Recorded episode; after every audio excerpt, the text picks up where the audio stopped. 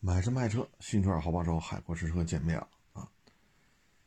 嗯，最近这个咱们在俄罗斯卖的车呀，挺多的，卡车、皮卡、公交车啊，什么挖掘机、播种机、收割机啊，这些车呢，呃，卖的销量上来之后吧，就是我担心的那那个状态，确实也在上升。嗯，现在看报道呢，咱们在俄罗斯卖的车啊，返修率大幅度上升。这边主要的问题就是什么呢？就是液晶屏一坏，全全废了，这车就。再一个呢，就是俄罗斯的基础建设啊，比不了国内，啊，那路啊坑坑洼洼，所以呢，薄胎、大轮毂，这是我要说寸步难行，那是夸张了。但是咱们这种大轮胎啊，然后扁平比做的特别小，这不适合那边。然后液晶屏，嗯，再就零配件供应啊，所以我觉得国家应该出台一些相关的法律，对海外出口的车，你的零配件供应要做到什么样的标准？比如说往中东、非洲、俄罗斯。啊，等等等等吧，反正能卖的这些地区啊，咱去卖车的时候，呃，要么你人口数量做规定，比如说十万以上，像俄罗斯这种啊地广人稀的十万以上的城镇，必须有维修点。你的备件数量的金额不低于多少多少，正式员工的数量不少于几个。啊，你是皮卡也好，你是。嗯，面包车也好啊，反正你的救援车辆不少于几辆，必须要有这硬性规定，否则的话就是卖车，剩下都不管了。你这个九十年代咱摩托车在东南亚地区灾难性的那种发展，不要在汽车圈再来一遍了，这根本就自毁长城啊，相当于。啊，希望国家出台这种，比如说像俄罗斯地广人稀，人口数量十万，这样的一个，甭管人家当地叫州、叫府、叫县、叫乡、叫镇，甭管叫什么啊，必须有一个维修点。你零配件的这种金额不能低于多少？然后你的救援车，比如说一辆还是两辆，雇佣的员工不少于五人，还是不少于多少人？要不然企业不会愿意投这个钱的，卖车多来钱快啊！你包括现在，我看俄罗斯，呃，莫斯科吧，还是俄罗斯警察总署，还是我没记住啊，就是反正俄罗斯的警察要装备中国产的汽车，他那叫拉达还是叫什么来着？那不是江淮吗？对吧？改了人标了，改成人家的标在那儿卖，你售后服务怎么做？你包括雷雷诺跟东风出那个叫什么精灵是叫什么？他们叫达契亚春天。人家是走达契亚的售后服务体系，这东西在人家法国是有成熟的售后服务的网络的。那咱们呢，千万别干杂牌子的事儿。包括你往非洲，啊，陕汽重汽、潍柴动力，他们那几家弄的就挺好的。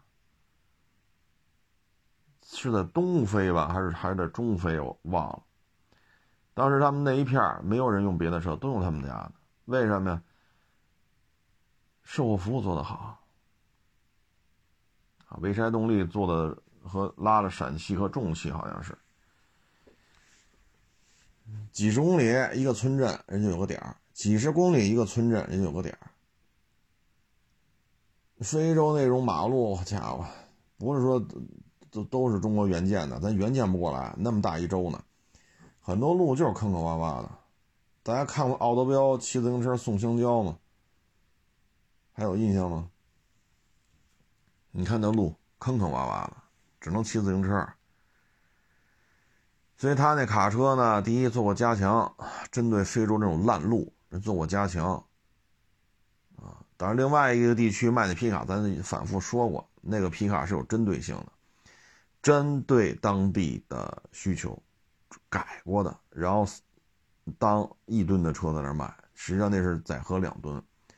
然后悬架离合呀什么的，呃，打梁啊、槽帮子还进一步提升，就约等于什么呀？三分之二是两吨的车，三分之一是三吨的车，然后凑一块当一吨的车卖。包括这刚才说这个重型卡车，这是潍柴动力拉着陕汽重汽，人家也是做了这种针对性的改进，然后售后服务做的特别好。所以你看那一片斯堪尼亚、曼，呃，那叫万国吧，还有沃尔沃、奔，啊，包括日本的那个那个重型卡车都废了。只有咱们这能在那儿跑，因为什么呢？几十公里一个点，几十公里一个点儿。你说开着开着趴窝里打电话，他过来给你救援来。你报什么情况？比如说是离合器坏了、悬挂趴了呀，啊，还是这个半轴折了呀，还是变速箱怎么着了？你出什么问题？你报，他开着皮卡拉着这个零配件他就来了，好歹给你对付，能开过去，然后到那彻底给你修一下。你有人修就行啊。所以，咱们国家应该出台这种法律，不要一窝蜂的去卖。哎呀，整车出口了就好了啊。后边的呢？有几个国家基础建设能到咱这水平？非洲，我可以负责任说，整个非洲没有一个国家能做到咱们这基础建设。有一个算一个，没有。那俄罗斯更没戏。所以这一定要强制有法律的前置性的。监监管，要不然没戏啊！你大量的返修，大量的维修，现在主要的问题就是什么呀？液晶屏不好使，低温啊！你像现在十一月中旬吧，像北京还好吧？就夜里零下个三度五度的，白天零上个七八度啊。但在俄罗斯很多地方就零下二十度了，甚至是更冷。你液晶屏不好使，液晶屏一废，整车就废了，所以不实用。不要着着急往那边卖，你应该先改进。比如说你，你这些功能要实体按键，然后实体按键呢要大，间距还得大，就按钮和按钮之间距离还得大。按钮也好，旋钮也好。一定尺寸还得做大，为什么呢？你得考虑他们戴着手套开车，所以你不能弄这触屏，啊，然后旋钮按键不光实体化，还有大型化。你要考虑它这个戴手套操作，还有一个座椅要宽大，然后低温，啊，你的防冻液，啊，包括你低温这个启动，啊，包括你变速箱低温冷保护。你要怎么来操作应对这个问题？在路那么烂，叮了当啷，叮了当啷，你就不要往那边卖什么扁平比三十五、扁平比四十五，不要卖这种轮胎了。就这种轮胎装车的车，不要这么卖了。你扁平比也得六十，怎么也做到六十？你这么弄的话，不自己毁自己买卖吗？都二零二三年了，咱还咱还一锤子买卖呢。这是不是就这这样的人？我觉得不太不太适合做代表中国自主品牌的对外出口贸易，不适合做这个，目光过于短浅。所以呢，我也是希望国家出台相关的法律，对于零配件供应、维修工、救援车辆，包括你维修网络的布局，你要卖车必须建多少点你不建点你别卖，别他妈给中国人丢脸。啊，你非洲那个皮卡，我我讲过好几回了，人家有针对性，人做起来了。然后中非吧，好像是那个陕陕汽重汽和康明斯，不是啊，潍柴潍柴动力，人家合伙干起来了，当地卡车全是他们的。啊，所以千万别再自己给自己挖坑了。啊，这个难得的历史机遇，啊，资本主义国家的这些汽车主机厂全都退出了。这一亿四千万吧，大概是人口。然后现在关系缓和之后，包括那五个斯坦，是吧？再加上三毛、大毛、三毛，就白俄罗斯和俄罗斯，你这两三个亿的人口基数啊，那汽车消费它是有需求的。对吧？两三个亿，这玩意儿，他们那边火车修的又不多，公路交通很重要，所以我希望国家出台这种政策吧，不要天天跟这儿，整天就是文件、发文啊，实质的东西、实质性的东西要有啊。这里边牵扯一问题，平行出口这事儿是不能不能干的啊，不能干。包括之前他说那皮卡，人家相当于三分之二辆两吨级皮卡加三分之一辆三吨的皮卡，攒在一块儿当一吨级的皮卡卖，人家有针对性的改进。你觉得这他妈挣钱呀？我操，一吨皮卡卖三万多刀，这破玩意儿，弄点你也卖一吨皮卡保值卖，你也卖三万多刀，那这些车使不住啊！你不把人家的牌子给砸了吗？人家那牌子，人家，人家那成本可高了。您这好，一万多刀的车你卖三万多刀，你是挣着钱了。人家两万多刀的车卖三万多刀，人家的本儿下都不一样啊。所以，平行出口这事儿一定要严管，别他妈什么都为了钱不管不顾了。我们在九十年代末，东南亚地区摩托车工业的这种由盛及衰，就那么一两年。包括互相砸价，哎呀，真是，我听着都恶心。难得一个历史机遇，不要再干中国人砸中国人的事儿了，啊，没有意思，啊。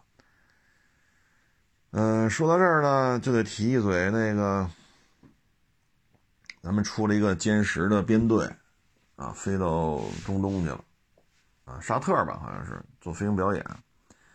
然后现在传呢是埃及和沙特对咱这歼十 C 特别感兴趣，主要原因是什么呢？巴铁不是弄了一批吗？然后他们对这飞机还是挺满意的，啊，包括远程对地打击，啊，呃，包括它的后勤保障体系，啊，呃，雷达的功能、运算速度，啊，包括整整机的售价。它咱卖给巴铁这价格，你要买 F 十六 F 十六 V，F 十六 V 大概是 Block 七十了吧版本，那价格快一个亿了。咱卖给巴铁的价格只有 F 十六差不多一半差不多啊一半或者一半多一点啊，所以用完之后感觉确实不一样，还是挺满意的。啊那现在呢？大家也知道，巴基斯坦的这个采购军费啊，很多都是沙特出的。那现在呢，经过这么一番使用吧，啊，所以他们对这个挺满意。还有一个问题呢，可能很多网友觉得不能理解，人家沙特有 F 十五啊，人为什么会看上歼十呢？当然买不买咱不知道啊，现在只是说有传闻啊。这个问题啊，主要是基于这次巴勒斯坦和以色列之间搁这干。当你需要用 GPS 做定位的时候，你会发现你的 GPS 没有了，因为是吧？人以色列要开打，所以把你 GPS 给关了。第二，沙特的爱国者防空导弹根本就没没没用，没有进入说准备是发射的状态，结果砰，导弹自己打出去了。非常准确的拦截了一枚，据说是胡塞武装打的导弹，要去炸，是炸以色列，是炸美国呀？这具体因为没没打过去嘛，所以咱不知道它落点在哪儿。在飞行途中就被这个爱国者导弹给打下来了，这让沙特很震惊，因为这我这个导弹营我都没有进入战备状态，怎么突然就发射了？而且拦截目标了。前二年胡塞武装炸沙特炼油厂的时候，这些爱国者导弹。表现极差，这也拦不住，那也拦不住，就让沙特叮当五四挨炸。那现在沙特一看，好家伙，不是爱国者不好使啊，是他妈我根本就用你这武器打不下东西来。我不想打的时候，你自己遥控开后门，呱唧打下一个导弹了，真他妈准。所以，你美老美的弹药、老美的飞机、老美的 GPS，现在通过这这这个。GPS 关闭，以及爱国者导弹自己往外打，可以说让全世界所有买美制军火的国家都是吃了一大惊啊！啊，所以他们现在呢就觉得中式武器可能首先我用的是北斗，我不用你这个 GPS。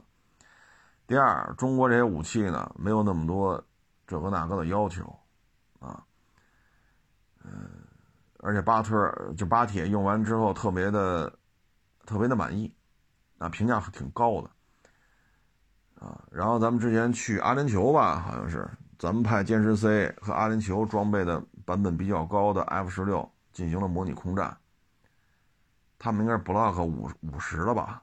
啊，他们应该 Block 五十五十版本的 F 十六，打完之后，双方飞行员就这么俗俗称的狗斗嘛，狗斗之后就觉得印象相当好，啊，印象相当好，这是实对实打实的空战，发现哎确实不错，然后他们跟巴铁关系也都不错。啊，尤其是沙特，因为沙因为巴铁很多采购军火的钱都是沙特出的，所以这些层面私下里交流，包括咱去阿联酋跟他进行空战、模拟空战，印象还是挺好的。啊，再一个就是咱们不干这事儿，说卖给人家导弹，人家怎么用打不下来，我操！我需要打的时候，蹭蹭蹭一发一发往外打，是指哪打哪，咱咱不干这事儿，但大老美这次干了。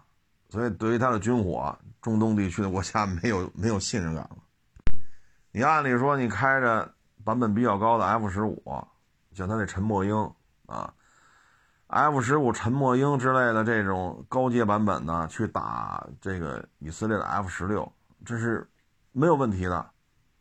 但实际上，你现在发现这飞机未必 未必你能让它打下来 F 十六。因为从爱国者，包括 GPS 说，包括你这武器这个控制，是吧？我相信大家也都明白怎么回事了。所以这个歼十 C 这次派了这么多架，好像是七架还是五架，一一个编队飞了大几千公里，然后去那边做飞行表演。啊，我我觉得以后零五二 D 在中东地区应该是有销售的可能性。啊。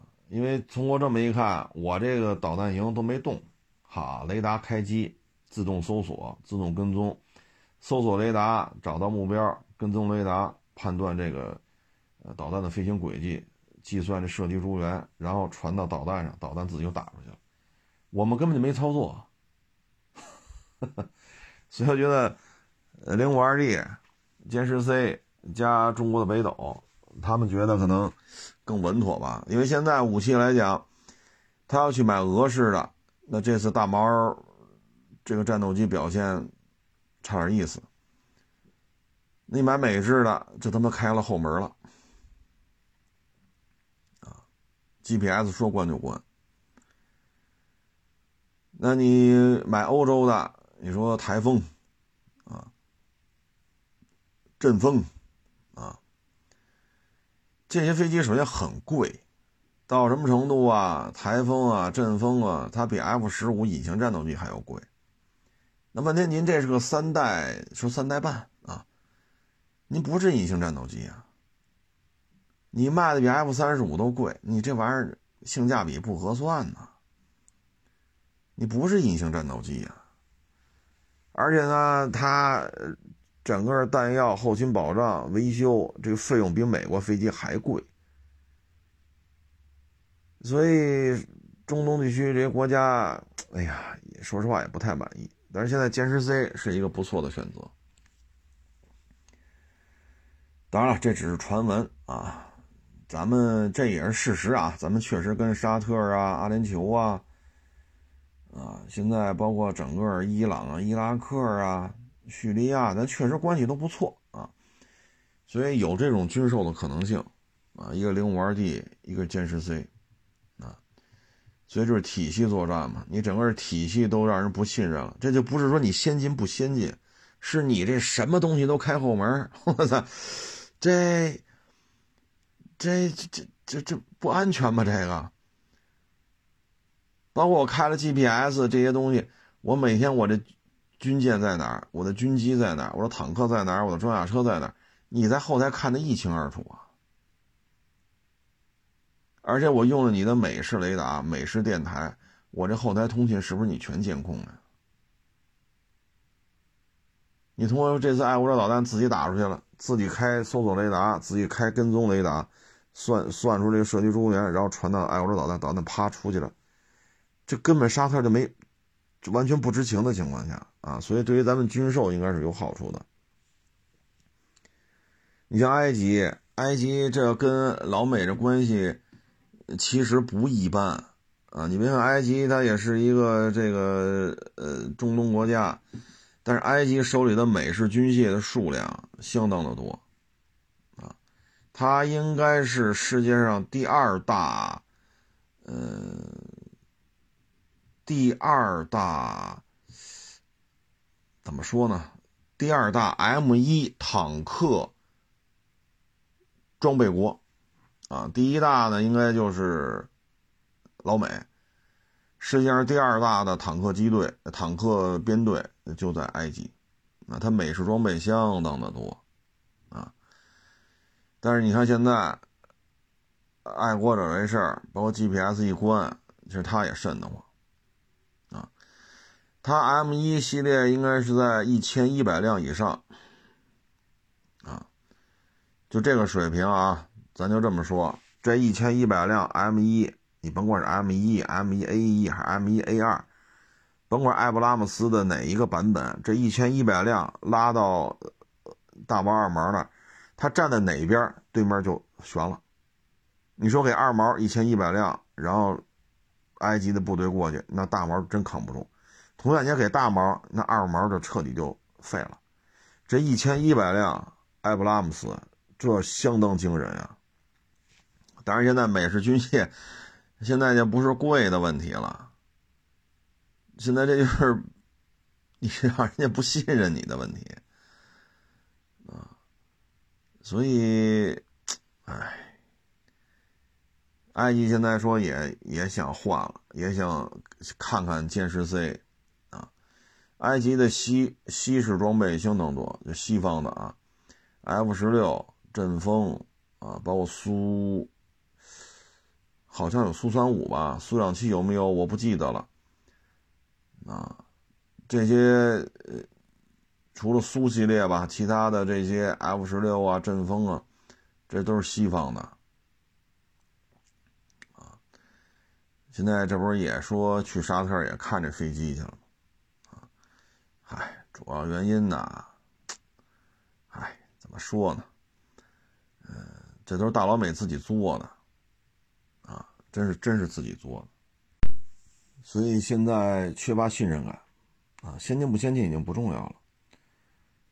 嗯，现在阿联酋那谁也去了啊，光辉战斗机，但是我听说是因为出现了故障，无法进行起飞，所以飞行表演没法做。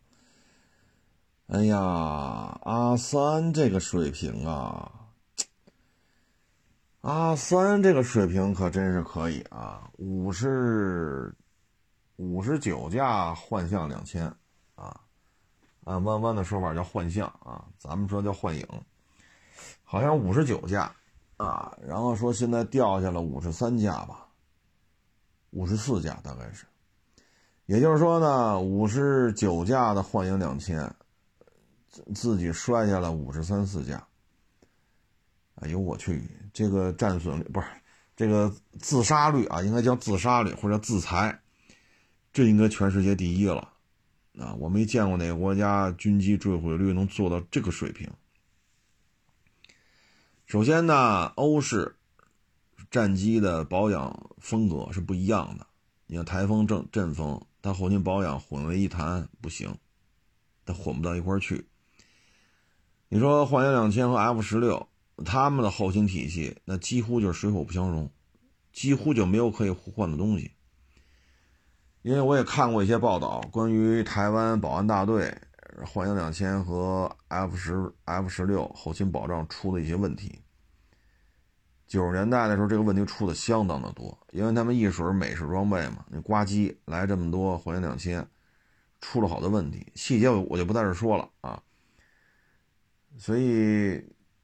就以阿三这个水平，啊，德械、英械、法械、俄械、美械啊，就是美式军械啊，俄式军械，简称俄械、美械，压更他妈搞不明白，所以自杀率这么高啊，也是正常的。八百多架米格二十一，几乎在退役之前几乎都摔完了吧？啊，他好像摔了得差不多五百架吧。这个玩意儿咱们也生产，叫歼七，咱们咱们生产了也得上千架歼七啊。要按他那比例，咱不也得摔个六七百架呀？哼，但是咱没有这这种水平，好家伙！所以我也不明白，歼十 C 去了，巴铁把骁龙的 Black 三开去了，咱们还去了 X 十五。你说他要不服？大三角翼的光辉，他也要去。这破玩意儿气动外形都过时了。大三角翼的这种轻型战斗机，你得往前倒，倒到幻影三。就幻影三那个那个时代是类似这种空气空气布布局的。这他妈二零二三年了，还这种玩法，也真是蝎子拉屎独一份儿。反正我觉得这次巴以冲突之后吧，中式军械在中东地区应该会有新的，呃，销量的这种增加，啊，一个呢，我觉得我看好的就是歼十 C，一个就是零五二 D，再一个呢，可能就是接下来歼三五隐形战斗机，现在可外销的、可实用阶段的只有美国的 F 三十五，啊。俄式的那个隐形战斗机就算了，嗯，实在是他们实在是有点玩不转了。那现在只有歼三五，歼二零不可能出售啊，那等于歼三五。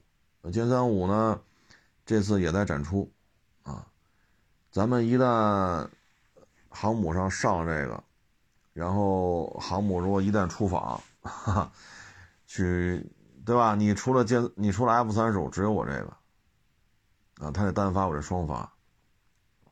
啊所以我觉得歼三五的外销应该是相当可观的，啊，其实改变一个供应商军械的供应商，对他们讲很头疼的，你所有的保保障流程全都不一样，后勤保障的设备几乎也没有可以互换的，所以这里边对于他们来讲存在着巨大的压力，而且很多东西等于废了就，啊，就废了。啊，你比如四 S 店似的，你原来修这个大众的，你现在改修标致，那，你很多东西就就是废了，啊，就是废了。唉，机油啊，空滤、气滤啊，你包括你这个刹车啊，总泵、分泵啊，等等等等，这些东西它没法互换。啊哎，不说那么多了。那现在呢，很多网友老来找来说八千、一万、两万的这个自动挡小车有没有什么车源？嗯，这种车首先都很便宜了，它的车龄就不会短，对吧？您一张嘴就一两万，那这车它车龄它不可能短的。所以这个车呢，我们就跟大家分享一下吧。呃，我认为那是保有量大，当年卖的就不贵的车，那现在一两万八千啊，我觉得是可以看看的，啊，为什么说当年卖着便宜？这句话很重要。你说 A 八有一万来块钱的吗？有。奔驰大 S 一两万块钱有，啊有。可是这个你修不起啊。当年就是百万豪车呀，好家伙，这这你看，所以我就为什么单独摘出一句来，就是一定是之前卖的时候，就新车啊，新车是卖的比较便宜的，啊，所以呢，我建议呢，你比如说，嗯，你说三万以下啊，自动挡，你像老悦动，啊，呃，朗动啊。就这些车，你找一找，像伊兰特，老款的啊，我觉得三万以下可能说高了都，因为那车停产有些年头了，那些车可能适合一万五以下啊。这些车保有量比较大啊，曾经都是月销过万，然后生产了好几年。这些车还好，零配件还比较好找，当年车也便宜啊。还有呢，就是老凯越，啊，不是现在这个改款之后的，这改款就失败了。之前呢，月销一直一万多，啊，从零几年来着，我也记不住了啊，是零三是零五啊，反正那会儿就开始生产，啊，这个底盘一直生产到一八一九吧，我忘了一八还是一九了，所以生产十好几年。月销过万，几乎是月月过万，所以这玩意儿保有量巨大。我说保有量超过一百万辆，我觉得都说低了。所以呢，你是买拆车价，你是买副厂价，有的是啊，因为这车也很便宜啊。当当年凯越可卖不到一百万啊，这个卖不到一百万。你即使零四年、零五年这车，也就是卖个十顶了天了啊，一点八天窗自动高配，也就是包牌十七八。啊，因为零几年啊，那会儿伊兰特也这价啊，伊兰特宝来宝来更贵，宝来 1.8T 自动带冬季选装包，嗯，的底盘底盘包啊，就是护板啊，这些都都带上二十三四万包牌啊，二十三四万包牌，所以二十年前那车价啊，你不能按照现在标准啊，所以这些老伊兰特、老凯越啊。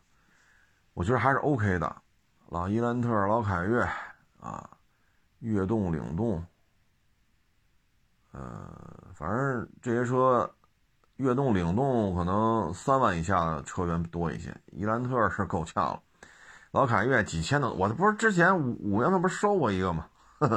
我收那个车我呢，我是多少钱收的？三千收的吧？是加了几百啊？我也忘了，反正三千块钱收了，但是那个我就不推荐了，因为那个实在是，你最好找一车况好点的啊，那车况得修啊，所以没法卖网友。剩下的像标致三零七，啊，一一二一三的，啊，一两万块钱，一万来块钱，这都能挑挑。你要在北京一三年，还能弄一个第五阶段排放呢，这不是挺好的吗？是不是？老三零七，零五年开卖吧，啊，也卖了十年以上了，啊，虽然销量没有那么高啊，但是毕竟卖的时间长，毕竟保有量还是有个几十万辆啊。老标致三零七是可以的，啊，当然了，这个车况啊，车况不是说我车车型你就闭着眼买去，这这这这不是新车，这是二手车，而且车龄都比较大了，因为你预算就是八千、一万、两万嘛。它不可能是一新车，也不可能是准新啊。剩下的呢，你像一三一四的哈弗 H 六啊，那个我建议就买手动挡的吧，啊，也符合您这预算。一三一四的，你看一三年就第五阶段排放了，在北京，那一四的那更是了，一两万两万多，最好买个手动挡啊，自动挡的十年车龄的哈弗 H 六，我觉得。我不是太太不是太建议啊，你买手动挡的。嗯，像雅阁、天籁、凯美瑞，像这个三万以下的也有啊，但是车龄就很长了啊。您买这些车，您就得真是得会挑车，你得会挑。你不会挑，你光站这看外观光鲜亮丽，但这车龄这么大。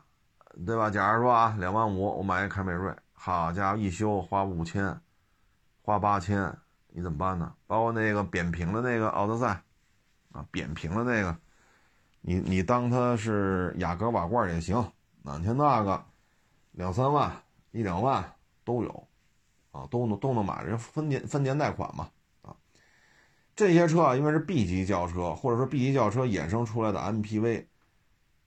它的维修费用就比刚才我说的那个都要贵啊！你说老伊兰特、老凯越是吧？老三零七啊，四 AT，好家伙！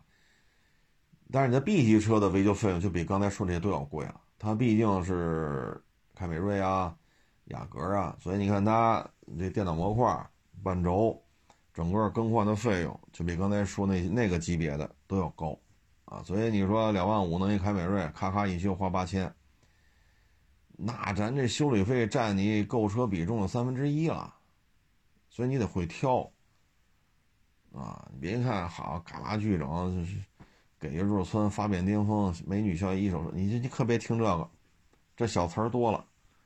他说成这样，跟车况之间不见得划等号啊！车况是车况，这段科是这段科啊，怎么唠都行。车况你得单独看啊。所以呢，我们建议你要买 B 级轿车呢，一定对车况有所有个把握，特别是异常保值的凯美瑞。说两三万块钱能买什么？有，有的是，但是车况一定瞧好了。你要是买三万块钱的话，你可以看看标致四零八。你看看索八，索八应该能买到后期版本了。要是三四万块钱的话，啊，嗯，差不多也是国五排放吧，啊，京五那会儿叫京五啊，京五排放。四零八也能买到相对新一点了。我说的不是后来一点六 T 那个，是之前那个，就是二点零和一点六啊，就那个那那个第一波那个四零八国产的，倍儿老高那车。你可以看看那个，你说那算 B 级吗？嗯，不算，但是它比三零七大，它也比老凯越、老伊兰特，呃，还什么来着？刚才他说什么车了？忘了，就比这些 A 级车吧，啊，都要大，啊，那车高，一两万、两三万，你应该可劲儿挑了。你可以看看那个，啊，嗯，但是你们当地得有修法国车的啊，别到时候四 S 店全崩了，好，汽油厂又不怎么修。那，那你就别买了，啊，所以这些车呢，因为车龄大，坏肯定是必然的，因为车龄太大了，所以你还看你当地什么保有量大。说你们当地啊，就认这个法国车，那你就买三零七呀、四零八呀。说你们当地就认韩国车啊，你像这三分之一甚至接近一半都是各种韩国车，那你就买韩国的啊，现代也好，起亚也好。说你们当地就流行这个丰田、本田，那你就买丰田、本田啊。嗯，所以你看你当地保有量大，然后呢，新车价格不能高啊，别好为了出去吹牛逼去，花两万五买一奔驰大 S，哎呦我去，这两万五的奔驰大 S 你就算了吧，啊，算了算了啊。所以各位呢，买这些老车呢，首先你的预算就是非常有限。啊，你的维修的留的量可能也不高，所以你得注意，啊，一定得注意。嗯，还有其他的一些皮实耐用的，嗯，老花冠，啊，老花冠，老风范，啊，老风范，老花冠，嗯，老飞度，老 Polo，嗯，三千，致俊，包括大皮桑。捷达啊，像这些车，呃，一两万块钱，啊，尤其是桑塔纳和大众，哎呦我老天，那零配件太便宜了，那，你买那个只要车况过得去就行，啊，那车也简单，老桑塔纳、老捷达、大 P 桑也好，三千也好，志俊也好，那些车没有那么复杂，然后车况过得去就行。啊，你千万别弄一个哈跑他妈五十万公里了，给你调成十二万，你屁颠屁颠开回去了。你这这车是修着便宜，那那也不能老修啊。那要真跑了十几万，那咱也就认了。啊，所以各位一定要对这有所了解啊。嗯，就这些车，我觉得还是都是 OK 的。啊，像您这个要求三万以里啊，两万以里啊，但是像。三千致俊，呃，老捷达啊，就是什么前卫呀、春天呀，这个的自动挡就别买了，耗油量有点高啊。这些车我还是推荐买手动挡，它跟花冠一点六不是一概念。车况好的花冠一点六跑十几万公里，油耗没高多少啊，就七八个油，七八个油。你别看好是七八万公里，甚至二十万公里。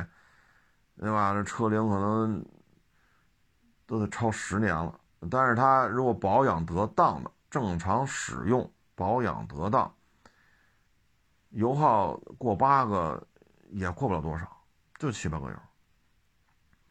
但是桑塔纳三千、致俊、捷达那个春天什么前卫，就那个自动挡就算了，那就算了啊。所以各位呢，对这些要有所了解啊。嗯，当然这些车呢一定要思想准备，它不可能跟新车一样啊。您这车，你说花冠，您就出两万买自动挡，这车它就不可能是准新的。而且花冠都停产多少年了，是吧？车龄普遍都比较大，所以一定要思想准备。它故障率低，不代表它不坏。故障率低，它该坏也坏。你毕竟这是一个概率问题，毕竟你就花这么点钱，毕竟车龄到这儿啊。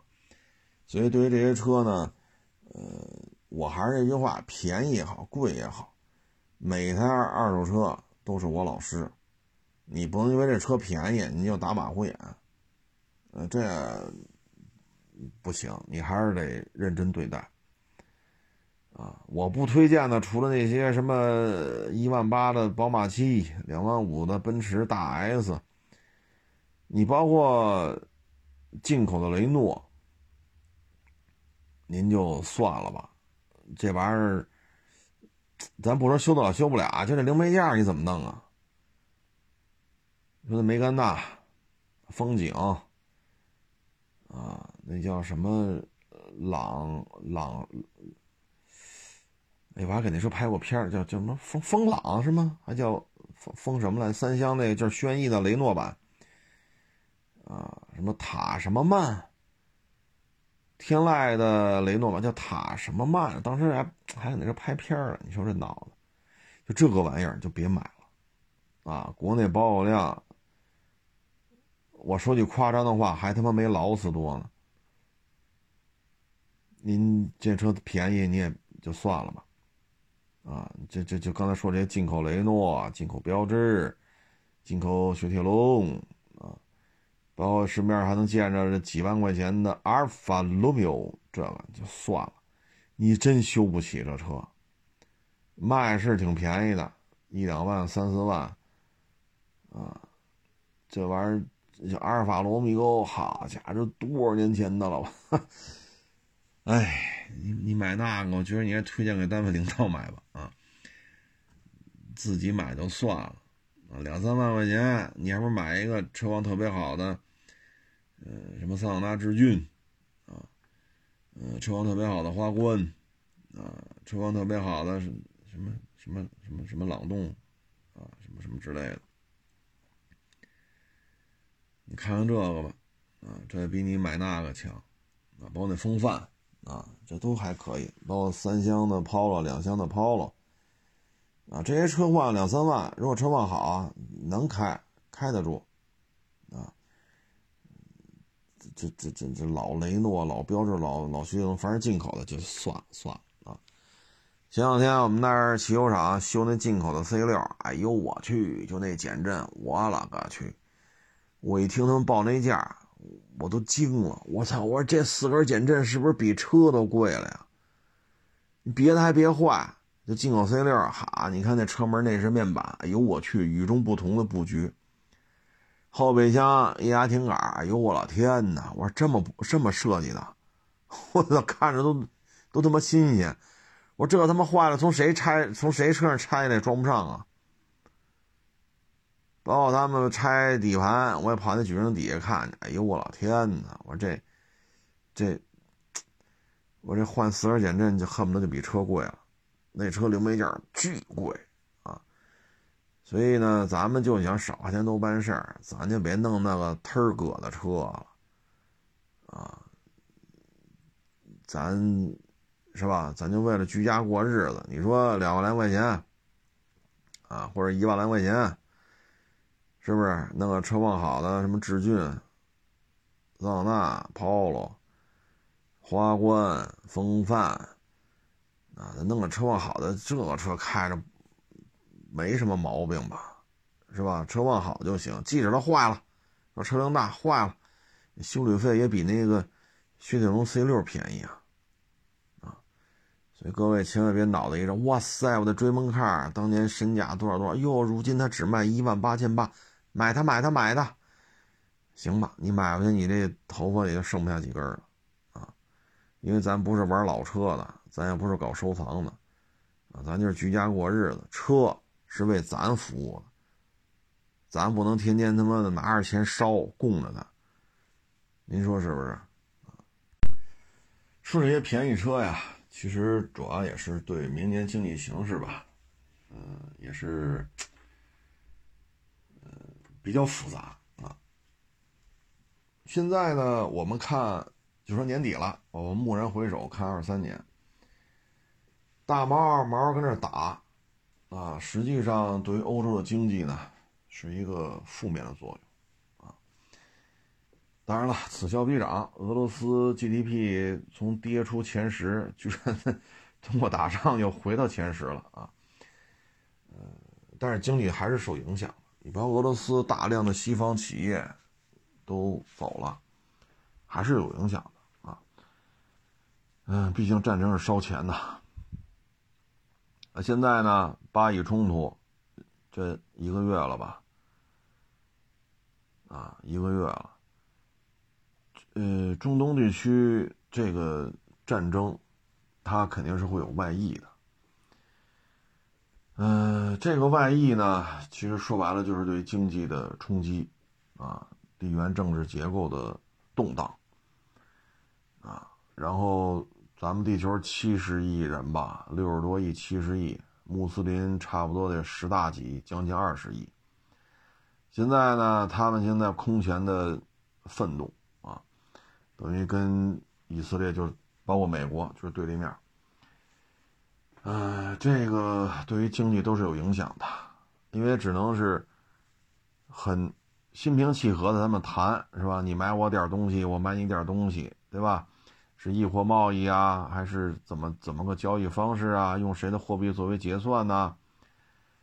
但是你这，你像中东地区美军的基地，自打巴以冲突以来，咱不说之前啊，就说最近这个把月吧。遭到的轰炸，啊，差不多得五十次，五十次往上了。这个轰炸呢，就是各种表现形式啊，导弹、无人机、火炮，火炮包括迫击炮、火箭炮、大口径榴弹炮啊，或者加农炮，嗯，也包括自杀式这种袭击啊。啊，无人机，无人机这也是也有的。就这个把月，美军在中东地区的军事基地遭受的这种袭击，超过五十次了。所以，中东地区一旦出现了原油供应市场、原油供应中心出现战争，持续时间比较长，局势紧张，啊，那对于整个世界经济也是有影响的。你说电动化，电动化。哪个国家离得开石油？哪个国哪个国家离得开天然气？哪个国家能离得开？没有，没有。但石油天然气，你说我可以上，对吧？这个这儿买去那儿买去，但你不可否认，石油天然气中东地区是有很强的溢价溢价的这种能力的。所以这种战争对于经济的波及体现不是在现在，它是对二四年这场仗打到什么时候啊？包括差不多二十亿穆斯林跟美国和以色列之间的这种对立，会衍生出什么样的一种形式？要纯粹就是骂大街，那倒还好，但是现在看不是，就这个把月，中东地区美军基地各种爆炸。啊，或者说无人机那个叫空袭啊，也算空袭，并且天上扔下来的，包括炮击，就各种轰炸吧啊，用轰炸俩字儿来覆盖各种形式啊，五十次，五十次以上，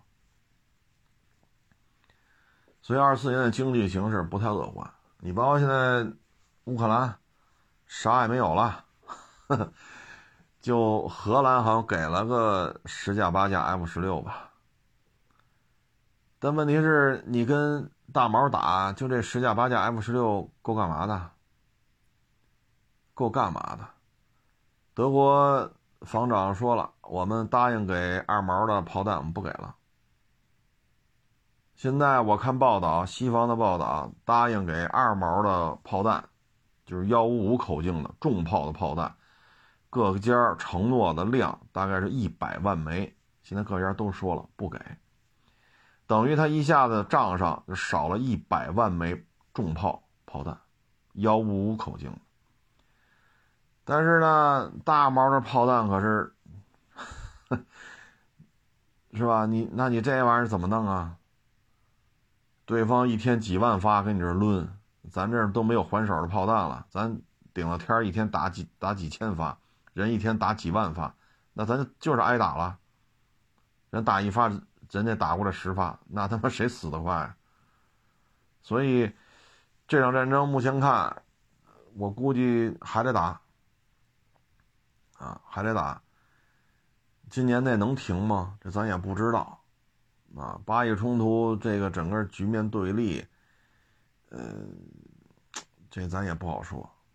啊，石油、天然气价格如果出现巨幅波动，没有一个能不受影响的。啊，包括你说中东地区也是咱们重要的一个经贸经贸合作比较活跃、数额也比较高的一个地区。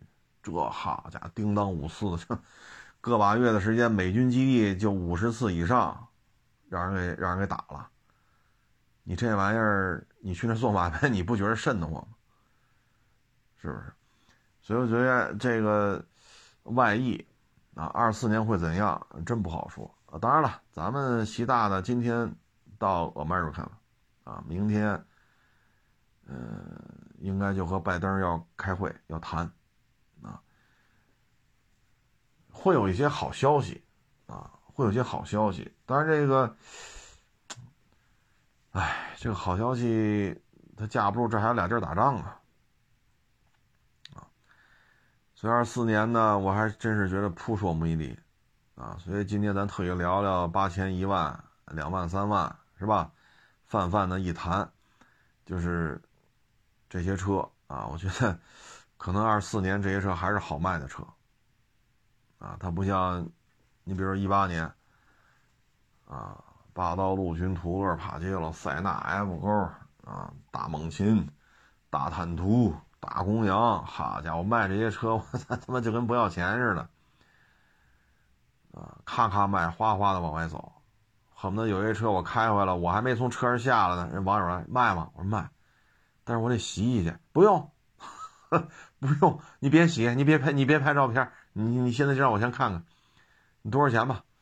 好家伙，这车，我这，哎呀，我下车陪人聊会儿，得人就开走了。那会儿卖车就这样。现在，现在就便宜车好卖，啊。我觉得二四年可能还是这个作为一个主旋律吧，就是便宜车就是好卖，啊。但是便宜车成本确实啊，成本低，啊。结果收那个凯越似的，三千收的，加加多少钱我忘了，八百、一千、五百我也忘了，反正就，反正就反正就就就就挣那么点钱，啊，跑去过户费，你说省多少？你说省多少？乐风好像两千收的，三千卖的吧？跑去过户费，你说省多少？你说省多少？一天成本一千多，哼，你卖这车你也是赔，你今天还是负数。你不卖这车，今天也是负数，所以这种东西，哎，我估计二四年还是这个主旋律吧，大车依然不好卖，啊，我身边有太多太多做大车的，那展厅灯火辉煌，一聊，其实有时候都不用聊，你一看这车这周转速度，必赔，啊，必赔，所以二四年扑朔迷离的东西太多了。而且，就中美之间，它只能是战术性的缓和，它不可能说说现在跟大毛跟咱这关系似的，战略性的背靠背，那绝不可能。中美之间是结构性的矛盾，它只是战术性的缓和一下。因为大老美 GDP 数据造假，然后左手拖着大毛二毛，右手拖着巴以冲突，国内 GDP 又造假，加息，现在不是宣布了吗要降息，扛不住了，扛不住了，所以他降息呢对咱有好处，但是这两场仗，你说明儿咱睡觉一起来，咵嚓这俩仗不打了，那是好事儿。咱看现在这意思，大毛大量的又储备这个坦克、重炮，好家伙，这炮弹都他妈一一火车一火车的拉，这炮弹啊，不是拉拉大炮，拉炮弹，这没看出要停的意思呀，这感觉要这个冬天还要大干啊，所以二四年依然不乐观。啊，所以我们也是还是那句话吧。别辞职，别创业，哪怕降薪，他还发工资，别天天许愿啊！说这个月、下个月发，下好一拖拖仨月，一分钱没有，那咱就算了。说降薪行行，只要能发，不开除咱，咱就干。没有办法，就业太困难了，真的是太困难了啊！所以咱就别创业，别投资。尤其是干餐饮，哎呦我老天哪！您这，您要是在家都不会做饭，你说你干什么餐饮呢？是不是？啊，您切土豆丝儿都切不明白，您怎么去管理后厨啊？您说，你米饭都蒸不利索，你还开饭店呢？您就别折腾了。那天我看上海小两口。安徽的吧，到上海，然后大学毕业就在那儿干。男的一月一万大两万，女的好像八千吧。然后租呃租了一个三居室的一间次卧，没没他没租那个主卧。一万八两万，干了七八年，那也有些积蓄啊，对吧？好。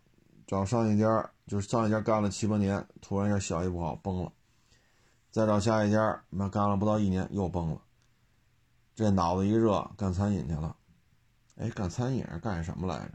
反正就就就去干去了，好家伙，几个月就赔了十好几万，这还是合伙干的，几个月十几万就没了。你不摸门你是上了大学了，你是挺聪明的。你不聪明，你也考不上大学呀，是不是？但是你没干过呀。所以这里边呢，你现在一看，没办法了。这男的就天天送外卖，叫众包是吧？我我不太清楚啊，是好像叫众包，就是不是那种正式的，或者说级别级别高的，需要穿衣服、头盔这，他是可以穿便装。那是必须穿他的工服，他这可以穿便装，一天要送十四单。你现在找不着工作，就送这个，一单挣个三块五块的，一天十四单，挣个百八十块钱。媳妇儿呢，一月就挣八千。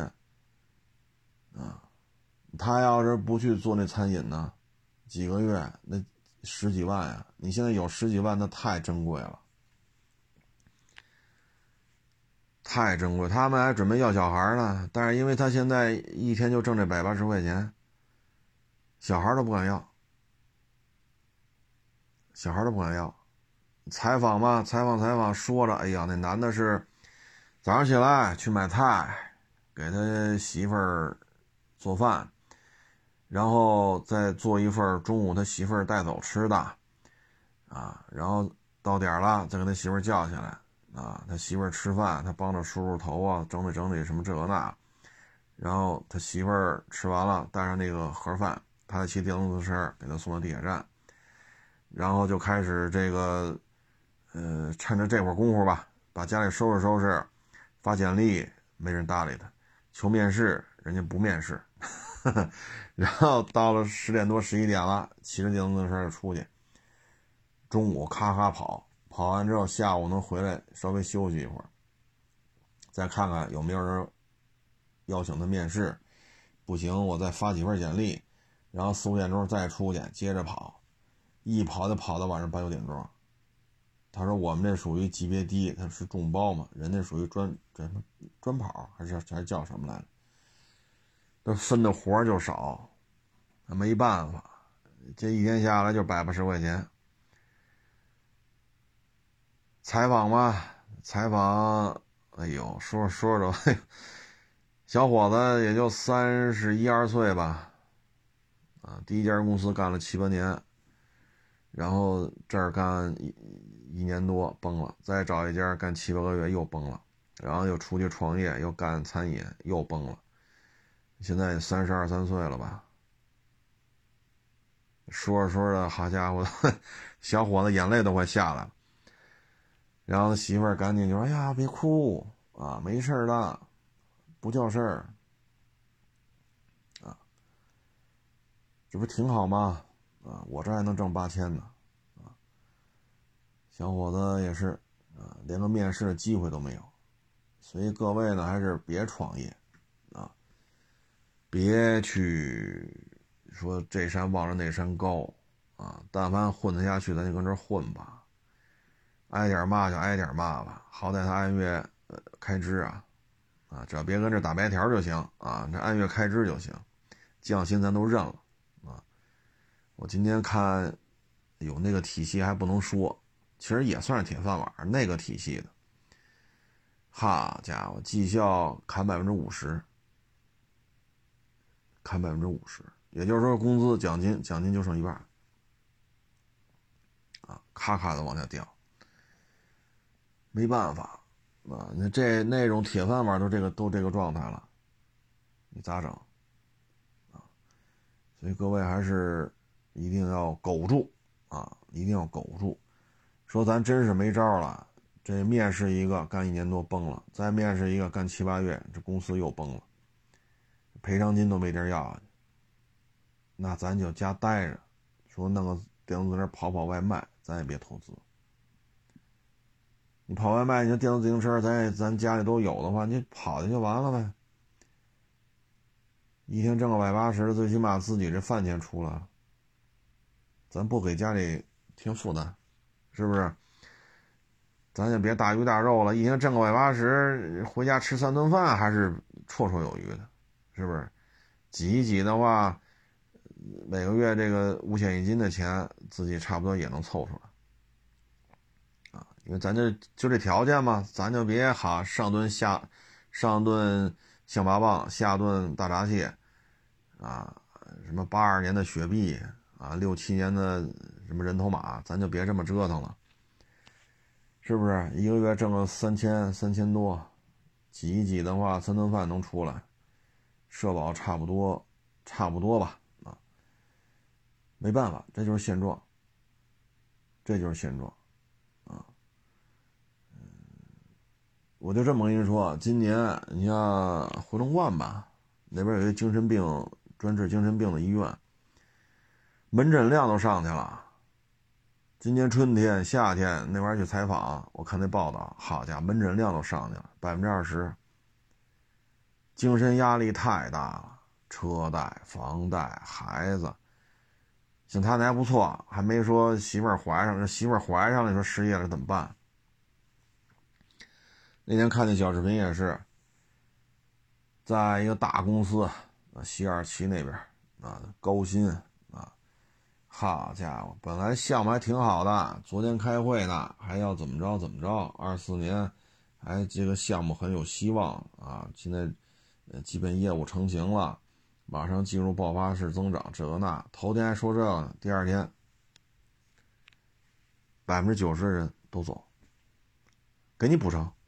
百分之九十人都得走，就留百分之十，这一下傻眼了。那个视频里边那女的说：“我这还行，啊，因为这个房子都买完了，啊，贷款也还完了。就头几年不是薪水高嘛，房贷还完了，啊，然后自己老公是体制内的公务员，这肯定最起码有个稳定的收入。”说我这被裁了，不行就回家带孩子去吗？给老人分担一下，啊，因为他没有房贷了，也没有车贷了，他那同事那小伙子当时就眼泪就下来了。为什么呀？媳妇儿怀孕了，头几年呢自己挣得多呀，一个月三四万，好家伙，这收入高，然后还给个十六薪、十八薪，好家伙，那您这一年多少钱呢？买房房贷欠的多，啊，每个月房贷一万多，媳妇儿挺着个大肚子，那您这呱唧没工作了，你怎么弄？不说别的吧，一万多房贷怎么还？肚子里那孩子，你这，你媳妇儿短期之内没法工作呀。这么大肚子出去找工作，那谁也不要啊！好家伙，你在我这儿呱唧摔一跤，你要出了什么事儿，我操，这单位不得掏多少钱呢？那谁也不敢用啊！你生完孩子，你最起码三个月到半年，这你你也找不了工作，你也在家弄孩子，找工作至少至少半年以后，那这段时间怎么办呢？当时他就说嘛，他一个办公室小伙子，当时眼泪就下来了。这就绝望了，你得找工作去。好家伙，咱这上千人的项目，哇，一下裁减九百人，这，这，这大家这个工作性质高度同质化，然后业务能力类似，一下出来九百人，你去哪儿找去？即使那儿招个一两百人，九百人去应聘，那也轮不上咱呢。当时是眼泪就下来，那没办法，公司说了，今年营收不理想，虽然说还没到二四年啊，营收不理想，有可能出现高额亏损，所以，除非现在二三年能创造大量现金流的，其他的全砍，上千人项目砍掉九百，哪儿出去找工作去？因为你们的工作性质、学历、流程。这个项目高度同质化，所以悠着点。咱之前也说嘛，买房的事，咱一直说住房不炒，房住不炒，咱一直说不要做高杠杆。你这一下杠杆这么高，你那媳妇儿挺着个大肚子，你至少一年之内媳妇儿这边是吧？你指着他这，那房贷怎么办？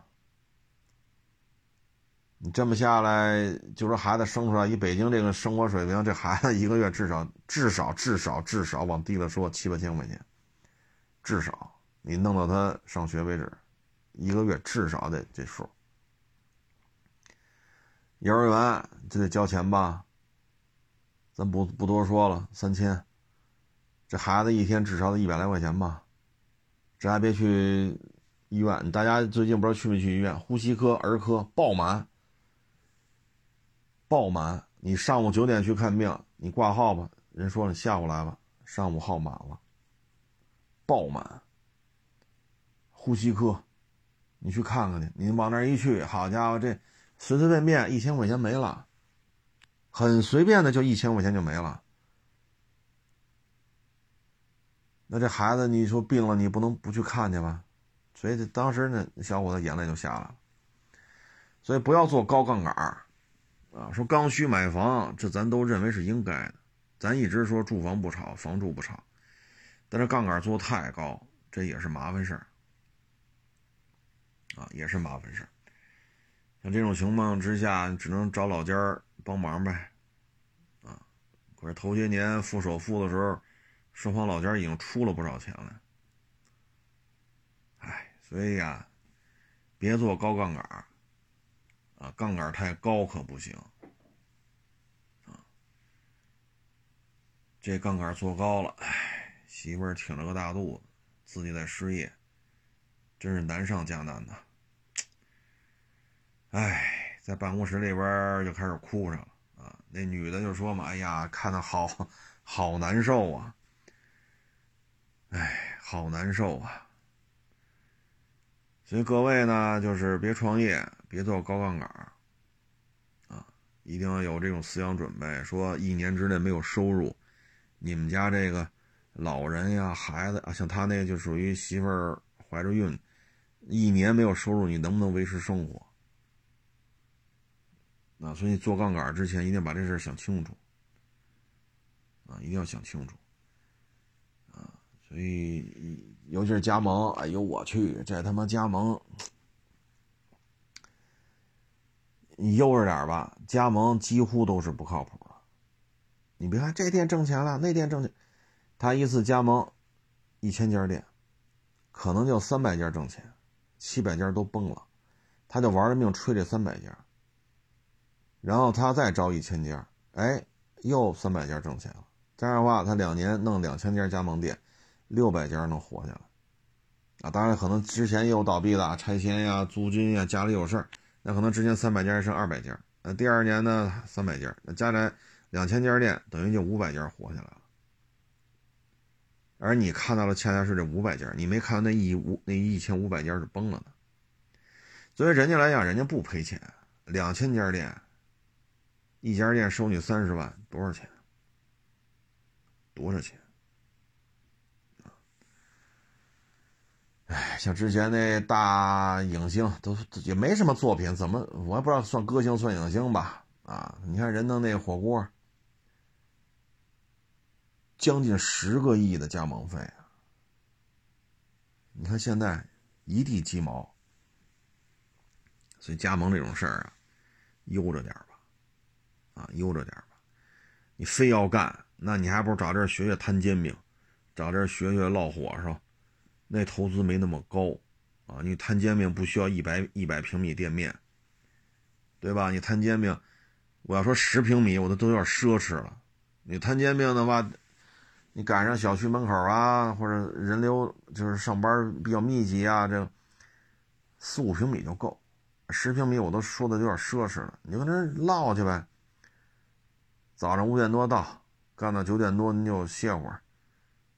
是不是这一早上弄四个钟头、三个钟头，啊，卖个一百五十张煎饼，这不瞎吹吧？那你这一百五十张煎饼按现在七块八块，你这一一一早上是不是纯利至少至少二百块钱吧？歇一会儿，对吧？中午再卖点，晚上再卖点，你这一天二百多张煎饼没问题吧？一天三四百块钱是能揣兜里了，累，确实累，确实累。那也比你开着加盟店强，三四平米的小门脸才多少钱？摊煎饼那点饼铛啊，那那投资才多少？是不是？夏天的时候你卖点冰红茶、可乐、雪碧的，对吧？冬天的时候您愿意除了摊煎饼，你再弄个什么煮老玉米之类的，多卖点是点呗。你也不需要雇人，一人摊就够了。你非要投资，我觉得就到这个层面。或者说买电动自行车送外卖去，投资就到这儿，啊，或者干餐饮投资就是摊煎饼，就到这面，不要再往上加了，啊，相当辛苦的摊煎饼，每天早上三点来钟、四点来钟您就折腾上了，五点来钟就到了，然后就开始干，这等你抬着头歇口气、喝口水，都九点多了。您算算吧，三点多您就起来干到九点多，这你已经干六个小时了。让眯瞪眯瞪，中午再卖点愿意再盯个晚上，那你你下午再眯瞪会儿，晚上五六点钟、六七点钟愿意盯再盯会儿，多累呀！说晚上八点收摊第二天早上他妈三点多你就起来，你睡几个小时？说薄脆有人配送面呢，你不得自己和？相当的累，不要以为挣钱容易，这世界好家伙，屎难吃，钱难挣。现在已经超过那三十年高速发展了。说九十年代到一八年，这三十多年吧，啊，三十多年、四十年高速发展，这已经是 stop 过去式了。从一九年夏天到现在，这已经是一直在抽抽抽抽抽抽抽抽。刚才咱也说了，啊，这个大毛二毛也不知道哪天停，也不知道能不能打到二四年，巴以冲突什么时候停，这咱也不知道，啊，反正这个世界两大能源中心就石油天然气啊，那大毛可能矿藏还比较多，粮食也比较多，那中东地区就是石油天然气，啊，中东地区很多国家还得去。包括非洲很多国家得找大毛去进口粮食去，那大毛就是粮食、矿藏、木头、石油天然气。中东就是石油天然气，两大能源供给中心现在都是战争状态，都是战争状态，所以对于二四年来讲，压力依然很大。中美肯定会达成一些建设性、积极、健康向上的这种协议，肯定会有的。包括现在宣布不再加息了，然后明年可能要降息。哎呀，但是仗也没说停啊，啊，说明天太阳一升起来，库嚓，八月冲突停了，大毛二毛不打了，那行啊。所以二四年呢，还是做好准备啊，嗯，相当不乐观。啊，我们期待二四年是个触底吧，啊，触底，呃，二五年就不要再比二四年差了啊，因为从一九年夏天车就不好卖，到现在二三年年底了，一直在抽抽，那明显的感觉大车就不好卖，一年不如一年，啊，尤其是今年做大车的赔的都他妈血窟窿啊。三月份这档子事儿一过，好家伙，咱都别说太高端的啊，就是三五十万的，从几万到三五十万，店里就这个价位的，一百百二百辆的，三月份这一个月，就这车售价下调，就得亏出去一两百万，一百多万没了，啊，所以今年可不是说谁车多，其实去年也不是。现在可不是他妈谁车多谁谁牛，谁车多谁他妈赔的多。你像那坐大车的，我操，这三百辆，啊，劳尔宾利、法拉、兰博，这现在法拉利几乎都有优惠，几十万、几十万的，兰博几乎都是优惠，宾利连他妈九幺幺都促销。您算算，都什么景了？你说你有大车，我操，我这有钱，百压五百辆，啊，A 八 S 什么大七系啊，叉七 GLS 什么的，大 Q 七啊，这都不能超过三年车龄，啊，这超过三年不要啊。您这档次的，今年下来就这点车，好家伙，您要摆五百辆，那就是赔一千万还是赔两千万了，啊，哎，所以今年这个。够劲儿，明年就更不好说了啊！所以大家也多保重吧，少投资，少创业，少辞职啊。嗯，仅供参考吧。你要觉得我们胡说八道，那你就辞职创业加投资啊。您这三样您都干啊。再就是刚需买房这问题，一定要控制好杠杆。刚需买房是刚需，什么叫刚需？就必须得买，但是一定要控制好你的杠杆。千万别把杠杆加太高，你别看现在啊，这利息下调了，首付下调了，但是没说这钱白给你啊，您不还是按月给还钱吗？是不是啊？所以杠杆别加太高，啊，我能理解啊，刚需这个我是能理解的，但是杠杆一定控制好啊，否则的话。太难了啊！就像小伙子是之前认为自己哈，今年两万，明年三万，后年四万，大后年六万，哈家一个月他妈三四万，那开个十六薪、十八薪，啊，一年大几十万，这我说的税后啊，税后收入，一年大几十万揣兜里了，我操，跟人一干干好几年，那必须买房啊！这收入不买房，人家也是也是刚需，人家娶媳妇儿啊，这一下。坐在办公桌上，就开始掉眼泪了，啊！所以刚需我是能理解的，但是千万控制好杠杆，否则的话太难了，啊！那女的说，办公室其他人一看她哭，哎呦，哎，这这不去劝吧，于心不忍；劝吧，你说怎么劝？一个月一万多，这都不富裕，你。总不能咱替他还吧？你说捐点钱，给个三百五百的，这这没用啊！这个，哎，办公室其他人也特难受啊。行了，不多聊了啊！谢谢大师，谢捧场，大家一定要注意防寒保暖，因为现在儿科、呼吸科确实都挺忙的啊。嗯，尽量还是戴好口罩吧，这对自己是有帮助的，啊，嗯，行了，各位都保重啊，欢迎关注新浪微博海阔试车手。